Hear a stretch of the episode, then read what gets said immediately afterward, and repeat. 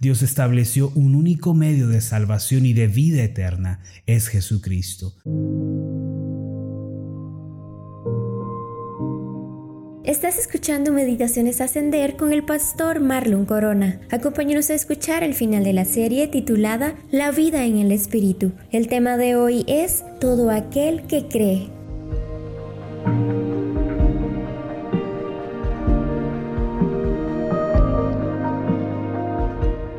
Lutero solía decir que el corazón de la Biblia es Juan 3:16. Él decía que bien podría ser una Biblia en miniatura este versículo. Esto se debe a que este pasaje describe en su totalidad la verdad del mensaje que predicamos. Dice de esta forma, porque de tal manera amó Dios al mundo, que ha dado a su Hijo unigénito para que todo aquel que en él cree no se pierda, mas tenga vida eterna. Sin lugar a dudas, este es un pasaje muy profundo y significativo. Antes de entrar a explicarlo en detalle, primero consideremos algunas cosas que hemos hablado hasta el momento. Como ya hemos dicho, existen tres razones principales por las cuales el hombre tiene que nacer de nuevo. Primero, porque está muerto espiritualmente, está privado de la vida de Dios. Segundo, porque pertenece a la familia de Adán, la cual está condenada y bajo la ira de Dios. Tercero, porque sin la experiencia del nuevo nacimiento nadie puede ver ni entrar en el reino de Dios. Las tres razones anteriores en conjunto describen una condición desesperante y dolorosa en la que se encuentra el hombre. Podemos preguntarnos entonces cuál es la respuesta de Dios para la humanidad. Y antes de que afirmemos que Dios ha tenido misericordia y nos ha extendido su gracia, primero quisiera hacer un comentario. Aunque Dios nos ha mostrado un amor y misericordia sin límites, nunca debemos olvidar que Él no está obligado a hacerlo. Dios no tenía ninguna obligación de amar y perdonar a nadie. De hecho, si Él hubiera condenado a toda la creación y humanidad y hubiera decidido no salvarnos, los atributos de su justicia y su bondad seguirían intactos. Él seguiría siendo justo, recto y bueno. Ahora menciono esto porque muchas personas tienen la equivocada idea de que Dios está obligado a amar y a perdonar a todas y cada una de las personas en el mundo. Sin embargo, esto no es así. Dios no tiene ninguna obligación de hacerlo y si lo hace es solamente por su gracia y misericordia infinita. Cuando pensamos en esto, el significado de Juan 3:16 se vuelve todavía más profundo y asombroso para nosotros. Dios no tenía que hacerlo, pero en su gracia decidió salvar a un grupo de personas, amarlas y mostrarles a ellas su camino y su bondad. El hombre quien dio la espalda a Dios y decidió vivir separado de él no merecía sino el castigo de Dios y la condenación eterna. Su terrible maldad y depravación lo hacen merecedor del más severo castigo. La humanidad toda se encuentra en esta condición tan terrible, pero el Dios soberano, en un acto libre de su gracia y misericordia, intervino en la historia, separó para sí un pueblo, se reveló a ellos y los amó con un amor eterno. Por eso hoy podemos afirmar que la respuesta de Dios para el hombre es un camino de gracia y salvación. En la conversación que el Señor Jesús sostuvo con Nicodemo, le dijo en Juan capítulo 3, versículo 3, De cierto, de cierto te digo, que el que no naciere de nuevo no puede ver el reino de Dios. Nicodemo naturalmente le preguntó, ¿cómo puede un hombre nacer siendo viejo? ¿Puede acaso entrar por segunda vez en el vientre de su madre y nacer? Mis amados, para ver el reino de Dios uno tiene que nacer de Dios en la regeneración. Este es el nuevo nacimiento.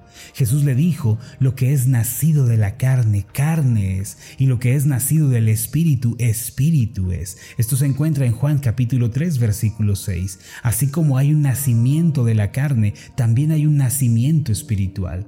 Todos los seres humanos hemos nacido de la carne, es decir, fuimos engendrados por nuestros padres. Y todo lo que ha nacido de la carne permanece siendo carne. Sin embargo, hay un segundo nacimiento, el cual es espiritual, producido por el poder del Espíritu Santo.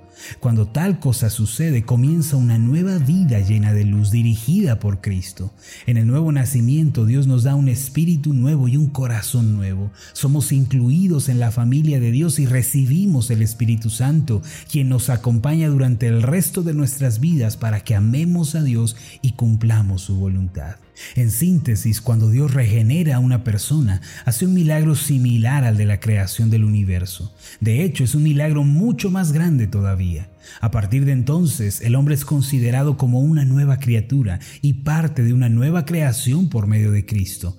De ahí que Pablo afirme en 2 de Corintios 5:17, de modo que si alguno está en Cristo, nueva criatura es. Las cosas viejas pasaron, he aquí, todas son hechas nuevas. Cuando uno experimenta el milagro de la regeneración, se convierte en alguien que nunca antes ha sido. No es que algo haya simplemente cambiado en nosotros, no, sino que el hombre regenerado es un nuevo ser, una persona que nunca antes ha sido, una nueva creación de Dios. La pregunta de Nicodemo en Juan capítulo 3, versículo 9, se extiende hasta nosotros. Él preguntó, ¿cómo puede hacerse esto? Nosotros también nos preguntamos, Señor, ¿cómo puede nacer una persona de nuevo. Si leemos Juan capítulo 3 versículos 1 al 21, descubriremos que la respuesta del Señor Jesús a esta pregunta fue porque de tal manera amó Dios al mundo que ha dado a su Hijo unigénito para que todo aquel que en él cree no se pierda, mas tenga vida eterna. En otras palabras, la respuesta del Señor fue Juan 3:16. De esta manera el Señor revela lo ocurrido en aquellos que nacen de nuevo. En primer lugar, para nacer de nuevo, una persona tiene que reconocer a Jesucristo como el enviado de Dios. La frase Dios dio a su Hijo unigénito significa que Jesús es el Hijo de Dios. Pero, ¿qué significa que Jesús es el Hijo de Dios? Muchos piensan que esto se refiere a que Jesús es alguien menor a Dios el Padre. No obstante, tal razonamiento es opuesto a las Escrituras. El concepto de el Hijo de Dios se refiere a la encarnación de Dios. Quiere decir que Dios se hizo hombre y vino al mundo como uno nacido de mujer, como un hijo. Al pensar en Cristo no debemos ser subjetivos, Él es Dios encarnado. Dios no envió a un subordinado para realizar la obra de salvación, Él mismo vino en forma de hombre. Por esta razón, Pablo afirmó en 1 de Timoteo 3:16 lo siguiente, e indiscutiblemente grande es el misterio de la piedad.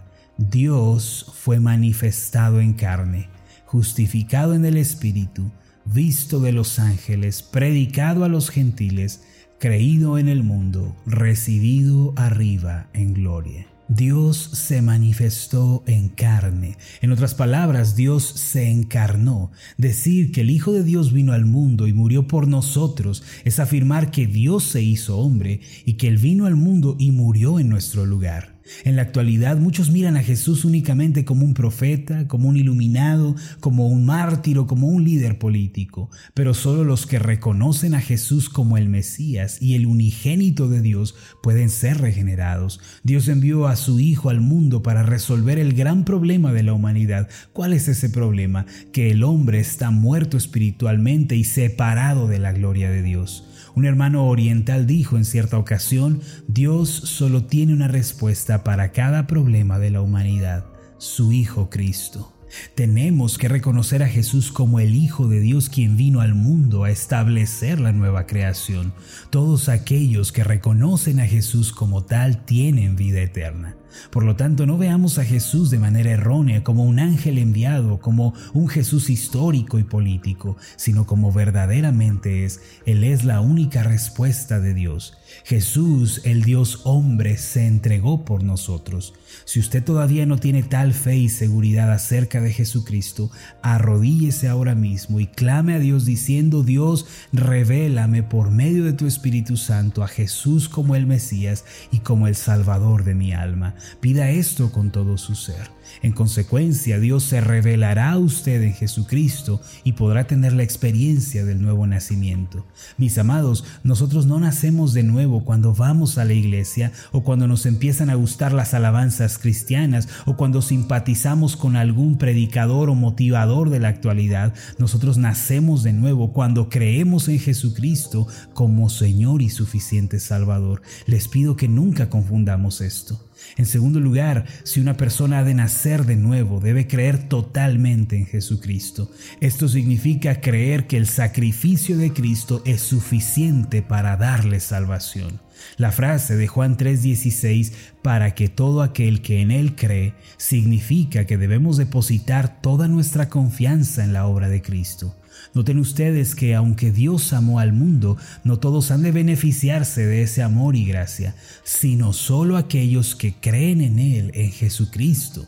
Muchas personas piensan que deben hacer algo para alcanzar la salvación y la aceptación de Dios. La verdad es que no hay nada que el hombre pueda hacer. El único lugar en donde la gente será aceptada por Dios es cuando estén en Cristo.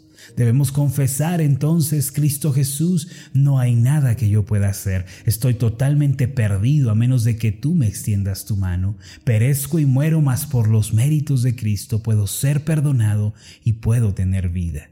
Nunca debemos pensar de manera contraria o alterna a lo anterior. En la Biblia, Dios estableció un único medio de salvación y de vida eterna, es Jesucristo. Debemos creer que Él ha realizado toda la obra y que cuando dijo en Juan 19:30, consumado es, allí terminó todo. Nada podemos hacer, no podemos añadir más al sacrificio de Cristo. Lo único que nos queda es depositar nuestra fe y confianza en Cristo.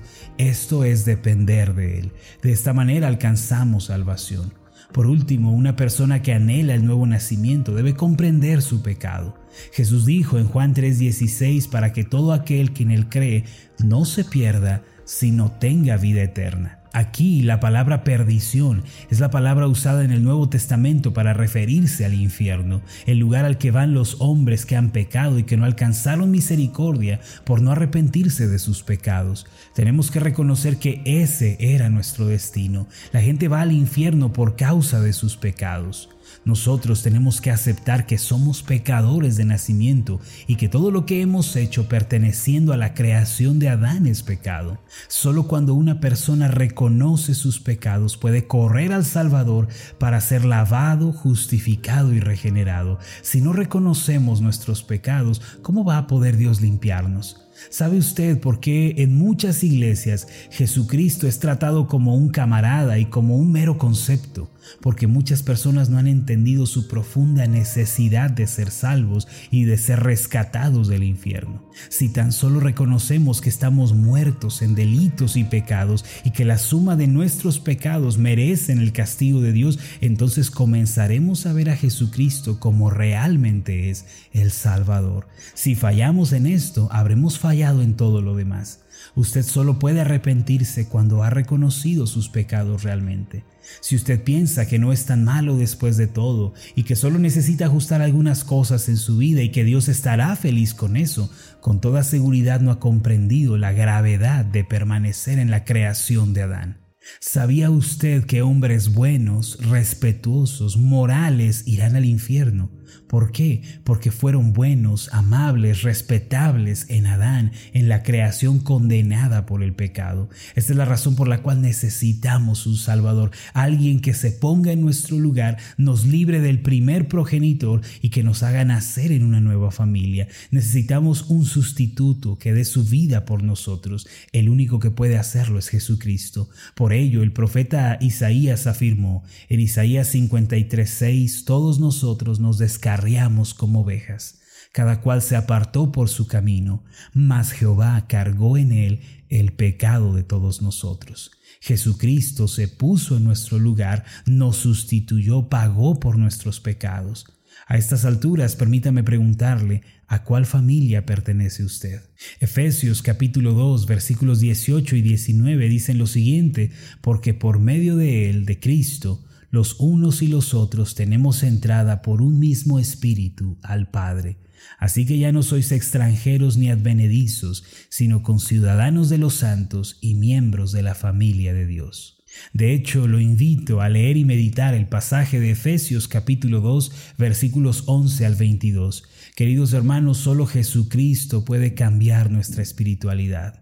Aquellos que pertenecen a la familia de Adán tienen la espiritualidad terrenal que trae condenación.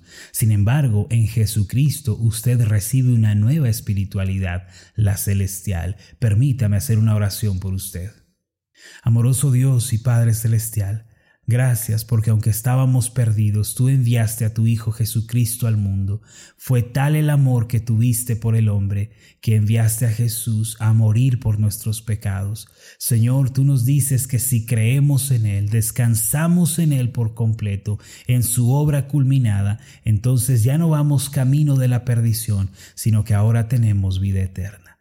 Yo te pido, Señor, que este mensaje se quede en nuestro corazón, esta realidad venga a ser nuestra. En el nombre de Jesús. Amén y amén. Antes de finalizar, lo invito a hacer la siguiente declaración. Repita después de mí. Jesucristo es mi Señor y Salvador. En Él tengo vida eterna. Amén.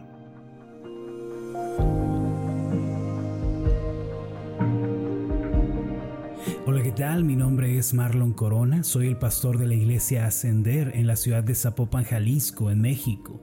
Le agradezco mucho por haberme seguido con esta meditación. Mi oración siempre es que usted sea prosperado en todas las cosas y goce de una buena salud, así como prospera en su alma. Lo invito a que ore por las meditaciones Ascender y le pregunte a Dios cómo puede usted ser de bendición para este ministerio. Las meditaciones Ascender son impulsadas y apoyadas por nuestros oyentes. Reciba un fuerte abrazo de mi parte. Que Dios le bendiga. Hasta la próxima.